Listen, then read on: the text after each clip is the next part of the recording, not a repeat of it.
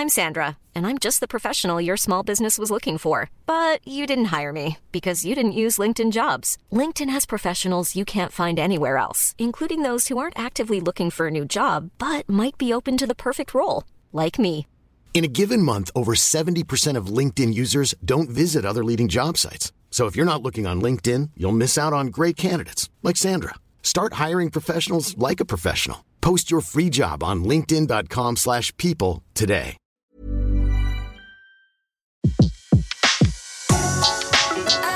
Le meilleur de séances radio est maintenant sur We Love Cinéma. Flashback sur Séance Radio. Le cinématographe permet de projeter des images sur un écran. Toute l'actu des grands classiques du cinéma. Bientôt, les films vont être sonorisés. Flashback avec Antoine Cyr et Antoine Julien. Je ne sais pas si vous vous rendez compte de l'aspect grandiose du mélange. Our first full-length motion picture feature in color opens a whole new world of thrill. Flashback sur Séance Radio. Ça, c'est le cinéma. Dans l'agenda de flashback du mois d'avril, on parle des ressorties en salle de Hutu, un Américain à Paris, de l'influence des rayons gamma sur le comportement des marguerites et Manhattan. Et on revient sur les rétrospectives à ne pas rater, notamment celle consacrée au cinéaste polonais Jerzy Skolimowski. Parmi les nombreuses ressorties de ce mois d'avril, débutons avec Hutu de Jeff Murphy, réalisé en 1983, qui est dans les salles en version restaurée depuis le 29 mars.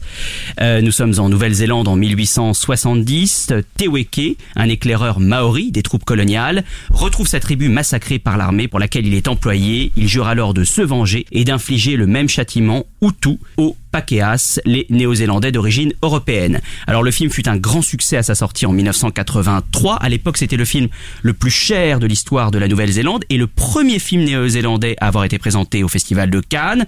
Mais il a été remonté euh, par la suite pour l'international, un nouveau montage qui atténuait la, la violence du film. Et c'est le chef opérateur Graham Colley qui un jour l'a revu à la télévision et l'a trouvé tellement abîmé qu'il s'employa à le restaurer avec la collaboration du réalisateur Jeff Murphy. On peut donc redécouvrir ou découvrir ce film assez méconnu, très beau visuellement, euh, qui traite du colonialisme frontalement mais sans manichéisme, à travers cette figure insaisissable de Teweke, tour à tour libérateur et bourreau. Pauline Kael, la très redoutée et redoutable critique du New Yorker, louait à l'époque le sentiment d'exaltation et de spiritualité qui plane sur ce film, et je trouve cela très juste. Oui, c'est un film euh, qui montre euh, à la fois comment la, violence peut se comprendre et qui en même temps est aussi un film qui montre bien comment l'en- l'engrenage de, de la violence euh, euh, ne mène euh, finalement à rien. L'une des choses assez incroyables aussi, c'est que c'est l'un des seuls films qui parle de la révolte des Maoris des années 1860-1870. Moi, j'en avais vu un seul avant, qui était Green Dolphin Street, mais évidemment, c'est un film des années 40 dans lequel cette révolte est présentée avec un point de vue beaucoup plus colonialiste que le, point de vue de, de Hutu, qui est, je crois, un film d'une très grande justesse et d'une très grande humanité. Oui, qui est sans concession et en même temps euh, jamais manichéen. Enfin, il y a et, et il y a même une forme de oui de spiritualité à la fin du film, la dernière Tout séquence euh, qu'on ne révélera pas, mais qui est vraiment magnifique. À noter par contre que la carrière de Jeff Murphy ne sera pas tout à fait à la hauteur de ce film, puisqu'il tentera une carrière aux États-Unis nettement moins convaincante. De triste mémoire, un Fortress 2 avec Christophe Lambert.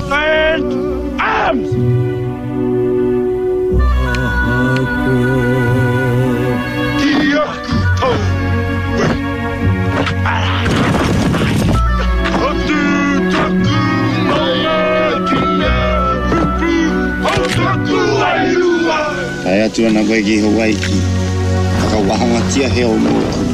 Harohara nei rātou ki ahau. Get off my land then, or I'll shoot you down. He says it's his land.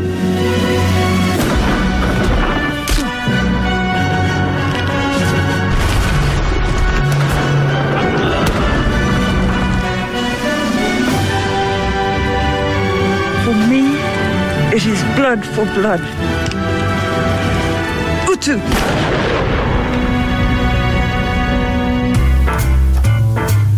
Autre ressortie de ce mois d'avril, un classique parmi les classiques, un Américain à Paris de Vincente Minelli avec Jane Kelly et Leslie Caron qui ressort en version restaurée le 5 avril.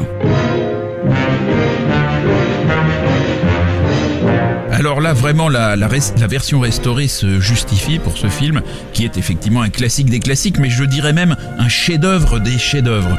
Euh, c'est la, la, vision ravissante d'un Paris de, de pur studio, euh, reconstitué dans des décors chatoyants et stylisés, euh, qui intègre en fait plein d'œuvres de Gershwin, hein, le poème symphonique Un Américain à Paris, mais aussi euh, beaucoup de, de, chansons écrites sur les paroles de, de son frère. Et puis, on entend aussi un extrait dans le final de son formidable concerto en fa euh, pour euh, piano euh, et orchestre.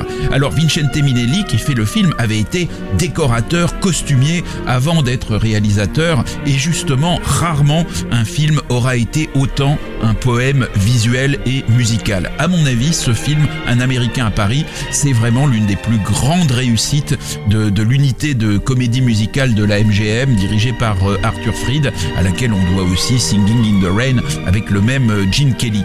Pour que ce film ait quelque chose de français, la MGM avait téléporté deux Français à Hollywood. D'une part, Georges Guettari, qui deviendra l'un des rois de l'opérette euh, en France, et puis surtout la ravissante euh, et surdouée danseuse Leslie Caron, qui va devenir l'une des actrices françaises ayant le mieux réussi à Hollywood. Dans ses mémoires, Minelli raconte Elle n'avait pas un physique commun, et son aspect enfance malheureuse nous arrêta. Plus on la contemplait, et plus sa beauté s'imposait. Alors c'est vrai que euh, avait un côté enfance malheureuse parce qu'elle avait énormément souffert des années de pénurie de la guerre. Elle, souffrait euh, d'anémie et euh, elle va souffrir aussi sur le, le, plateau avec les cadences infernales de la MGM. Mais son charme et son professionnalisme sans faille vont lui permettre de devenir une star dès ce film Un Américain à Paris, alors qu'elle était une parfaite inconnue avant.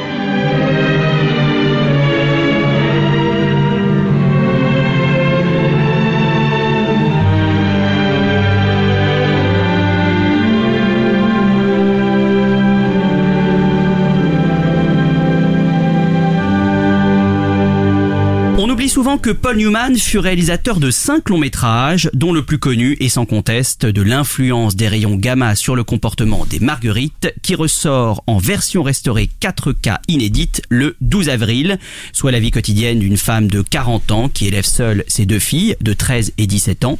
Le film valut à l'époque à Joanne Woodward, épouse à la ville de Paul Newman, le prix d'interprétation au Festival de Cannes. Oui, euh, d'ailleurs, euh, c'est vraiment un film de famille puisque euh, les deux filles de John Woodward sont joués respectivement par euh, Neil Potts, euh, qui est euh, l'enfant de la fille de, Paul Newman, et puis Roberta Wallach, qui elle est la fille d'Eli Wallach, un acteur évidemment proche de, du, couple. Hein. On est donc dans, dans, cette mouvance familiale.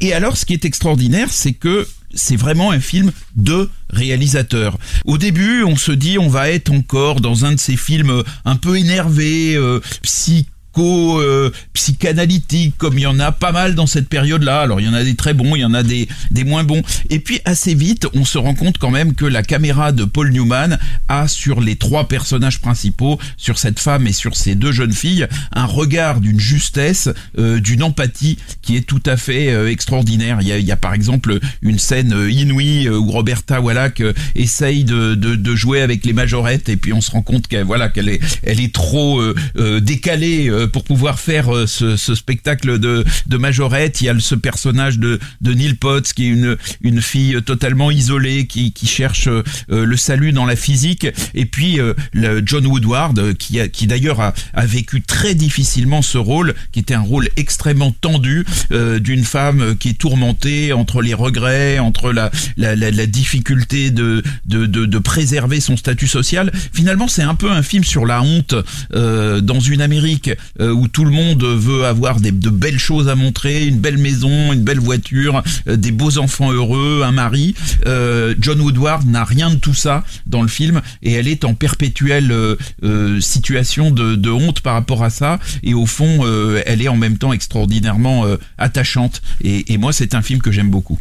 Autre ressortie de ce mois d'avril, Vidéodrome de David Cronenberg qui ressort lui aussi le 12 avril, euh, soit la quintessence du cinéma organique et viscéral de Cronenberg. On a évidemment tous en tête l'image de cet homme littéralement avalé euh, par le téléviseur qui a durablement euh, marqué les esprits et les rétines.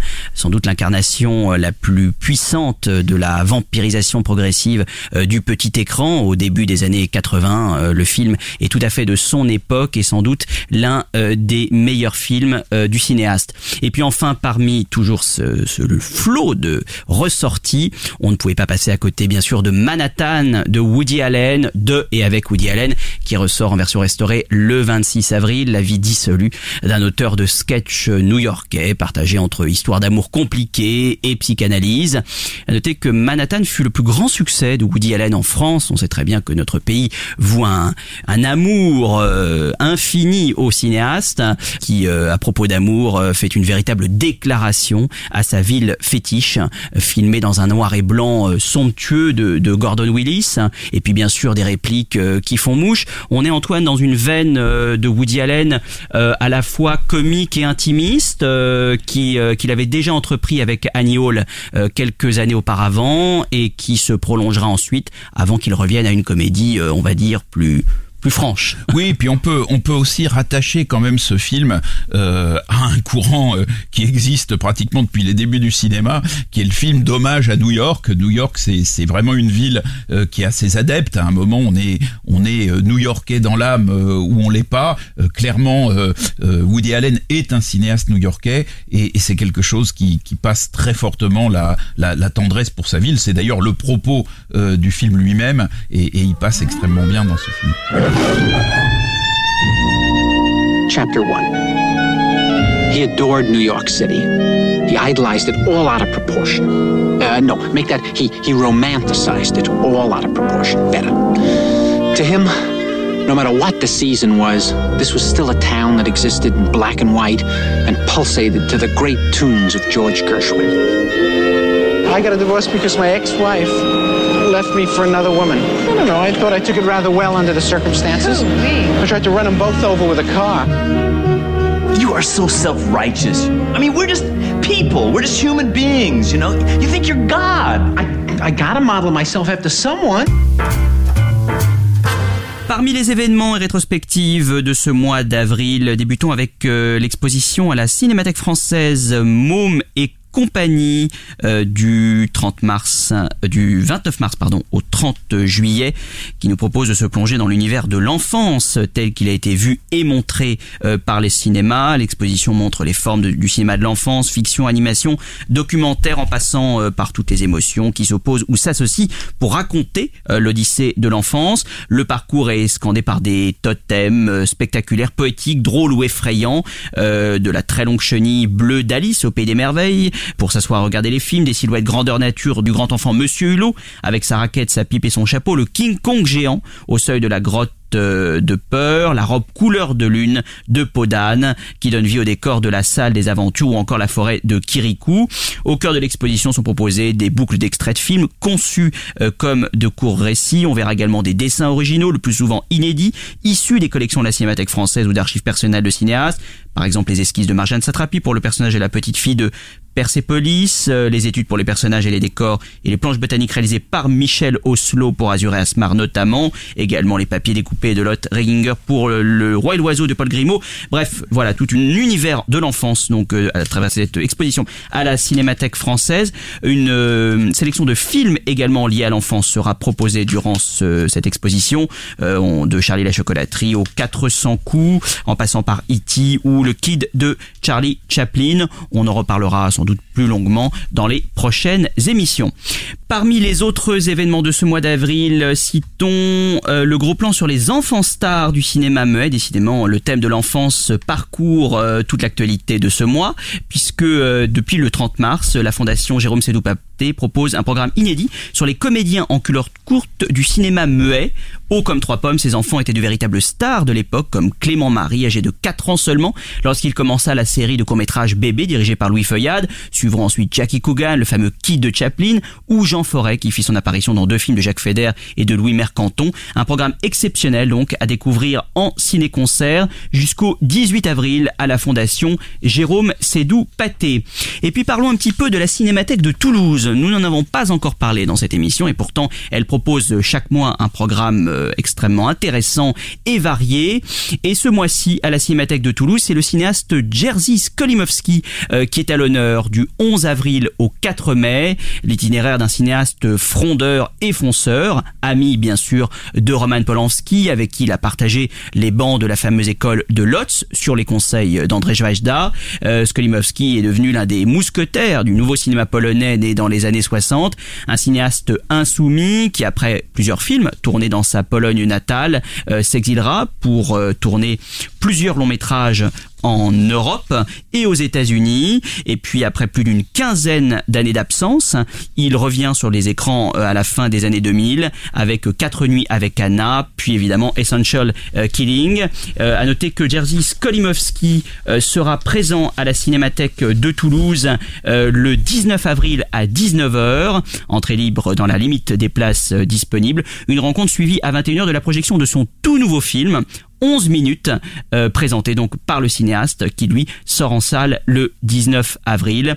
Euh, parmi évidemment les films les plus connus de Jerzy Skolimowski, citons Travail au noir avec Jeremy Irons, Le cri du sorcier et surtout Deep End en 1969, le film de la reconnaissance publique et critique, un huis clos poisseux dans les couloirs d'une piscine londonienne et sans doute l'un des meilleurs films sur l'adolescence.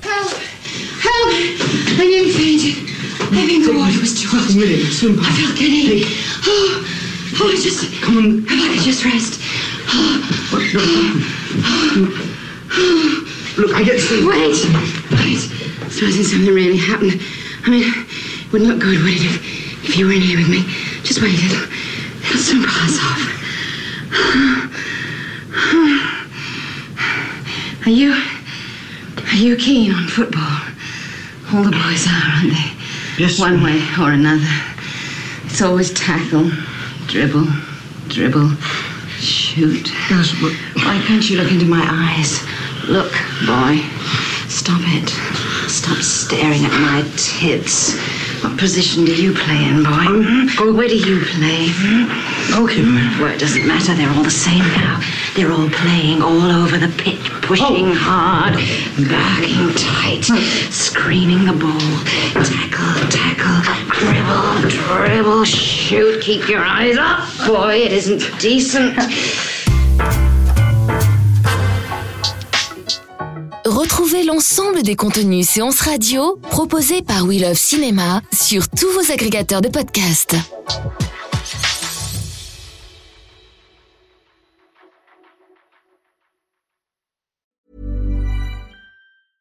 Mom deserves the best, and there's no better place to shop for Mother's Day than Whole Foods Market. They're your destination for unbeatable savings, from premium gifts to show-stopping flowers and irresistible desserts. Start by saving 33% with Prime on all body care and candles. Then get a 15-stem bunch of tulips for just $9.99 each with Prime. Round out Mom's menu with festive rosé, irresistible berry chantilly cake, and more special treats. Come celebrate Mother's Day at Whole Foods Market.